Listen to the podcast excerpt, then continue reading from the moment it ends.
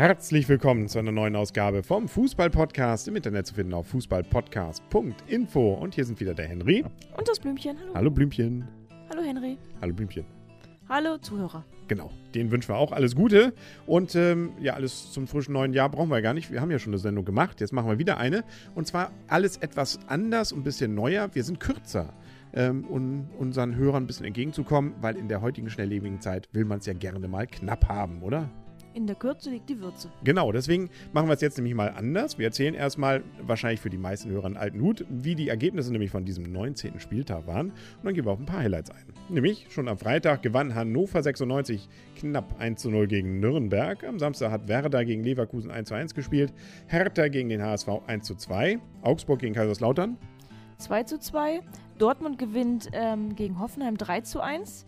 Die Münchner schlagen die Wolfsburger 2 zu 0. Am Sonntag dann hat Köln ähm, Schalke mit 1 zu 4 unterlegen. Das war vielleicht für Schalke sowas wie ein Sonntagsspiel, aber es war tatsächlich am Samstagabend. Ja, das liegt daran, dass ich meine Brille schon abgenommen habe. Mhm, genau, ja. Mensch, kann ja keiner sehen, dass du sie trotzdem noch aufhast. Mainz gegen 05 gegen Freiburg. Ähm, 3 zu 1 und Stuttgart, äh, ja, du als Stuttgart-Fan gegen Gladbach, ähm, sag ich mal, ich sag's mal, nicht, 0 zu 3 hat Gladbach gewonnen. Und ähm, wenn man jetzt mal so ein bisschen auf das guckt, was vielleicht diesen Spieltag besonders auszeichnet, dann war ja immer wieder die Rede, auch bei Sky und wo man immer geguckt hat, die fantastischen vier. Ich dachte immer erst, Mensch, da kommen jetzt gleich Smudo und die Jungs rein und singen nochmal einen vom Pferd. Nö, es ging immer um Bayern, Dortmund, Schalke und Gladbach, die ganz oben mitspielen. Und äh, da sind sie auch alle geblieben.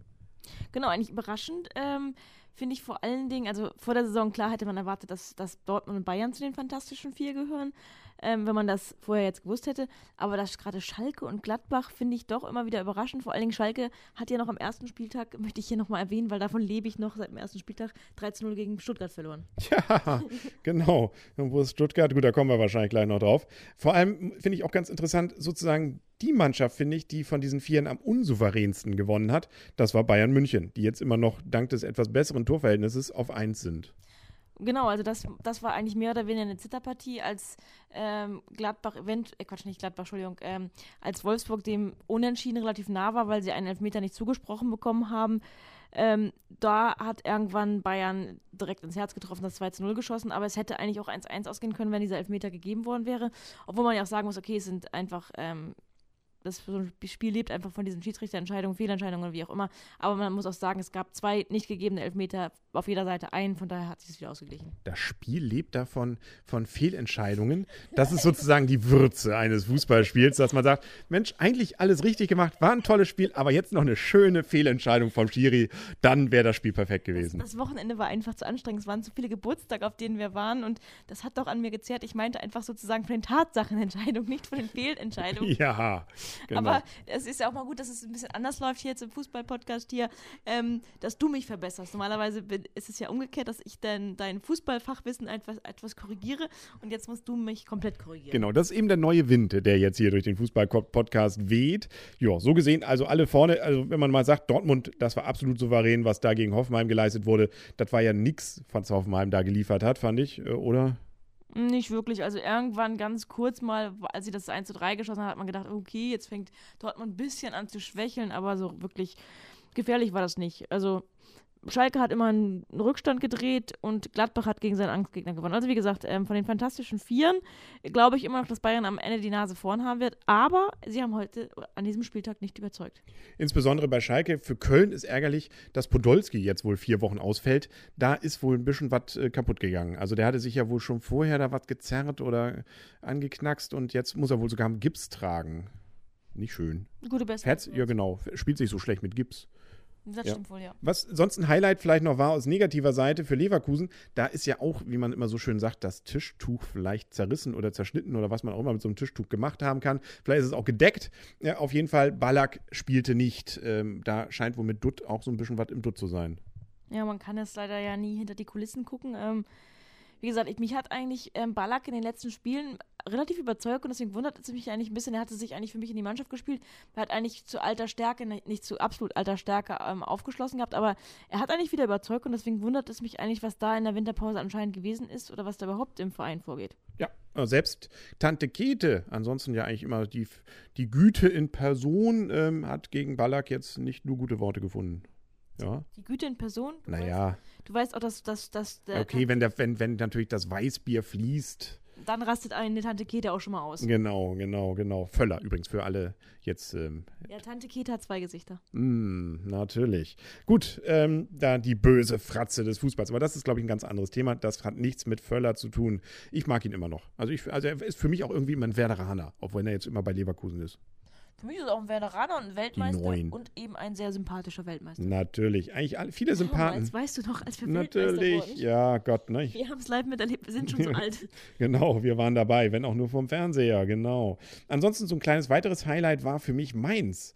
3 zu 1 gegen Freiburg und die haben eigentlich praktisch schon nach drei, nee, was war das, glaube ich, nach einer Viertelstunde, 17 Minuten, Sack zu. Einfach mal nach drei Minuten ein Tor. Nach zwei, sechs Minuten gab es dann gleich mal noch eine rote Karte gegen Freiburg. Ähm, da haben sie dann 11 Meter 2 zu 0. Ja, und dann noch das 3 zu 0. Da haben sie zwar noch Freiburg einen Anschluss, aber das war, ähm, ja, da kann man sagen, 17 Minuten, solider Arbeitstag. Danach kann man dann auch ein bisschen Gang zurückschalten.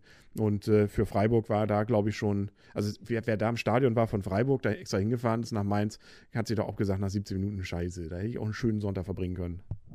Ja, das war auch tatsächlich mal ein Sonntag, ne? Da war es auch tatsächlich ein Sonntag, genau. Aber ich glaube, für die Zuschauer, was, was wohl auch ein tolles Spiel gewesen ist, also wenn man jetzt einfach mal was für sein Geld als neutraler Zuschauer haben wollte, dann war es, glaube ich, ähm, das Kellerduell schlechthin, Augsburg gegen Kaiserslautern.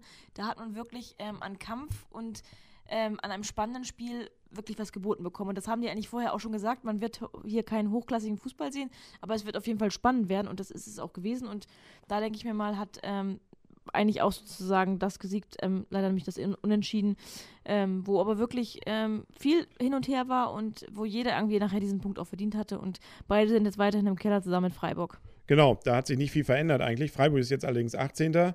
und ähm, da Augsburg jetzt 17. mit dem einen Punkt äh, mehr zwar, aber punktgleich eben mit Freiburg. Kaiserslautern dann zwei Punkte davor. Dann Hertha, Köln, Nürnberg, Mainz, HSV, Stuttgart. So weit weg sind die nicht. Also auch von Stuttgart bis nach äh, Kaiserslautern zum Relegationsspiel sind es gerade mal vier Punkte. Ich weiß. Mhm, genau. Selbst Wolfsburg sind es fünf Punkte. Hoffenheim sind es auch nur fünf Punkte bis zum Abstiegsplatz, zum Relegationsplatz. Bei Hannover, da sind es dann schon wieder ein bisschen mehr, nämlich vier Punkte mehr. Aber also bis Hoffenheim runter, die können sich alle noch nicht so richtig zurücklehnen. Nee, ich denke auch mal, ab, ab Hoffenheim beginnt wirklich diese Abstiegszone und Hannover ist völlig zu Unrecht da oben. Ja, genau. um es kurz gesagt, die halbe Liga weiß, äh, hängt noch irgendwie zwischen, äh, wie heißt es, Kimmer und Korn, zwischen Borke und Rinde oder was weiß ich. Also alles noch drin zwischen Europa League Platz und Abstieg. Also da ist noch einiges, würde ich mal sagen, an Dropsen noch zu lutschen. Und oben, wie gesagt, natürlich eben auch noch alles ganz eng beieinander. Dann können wir ja nochmal einen Blick auf das nächste Wochenende werfen. Das ist ja dann schon in einer Woche logischerweise. Da spielt zum Beispiel Nürnberg gegen Dortmund am Freitag, am Samstag Hertha gegen Hannover und Schalke gegen Mainz. Dann spielen noch ähm, Leverkusen gegen Stuttgart da hoffe ich ja mal, dass das so weitergeht bei Leverkusen, nicht so richtig glorreich. Wolfsburg gegen Gladbach, tut mir leid für, Gladbach, äh, für, für Wolfsburg. Hoffenheim gegen Augsburg, also ein schönes Kellerduell. Und der, Kla der in Deutschland, glaube ich, der Klassiko. Hamburg gegen München. Fährst du hin? Nö.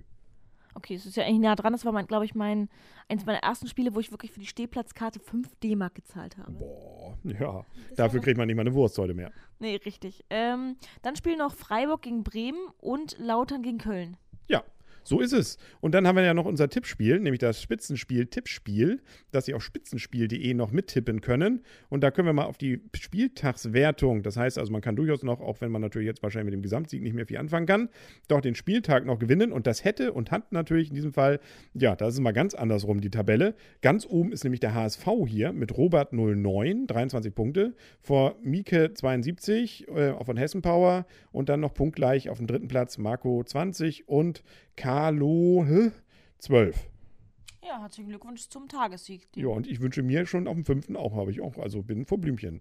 Ja, Wenn auch nur ein Punkt. Ja, aber immerhin, du bist nicht in, eigentlich und nicht unter den genannten, weil wir nennen nur die ersten drei. Ach so. Doch, wir dürfen uns nennen. Ja, aber du bist eigentlich immer derjenige, der sich trotzdem nennt. Natürlich, das bin so, ne?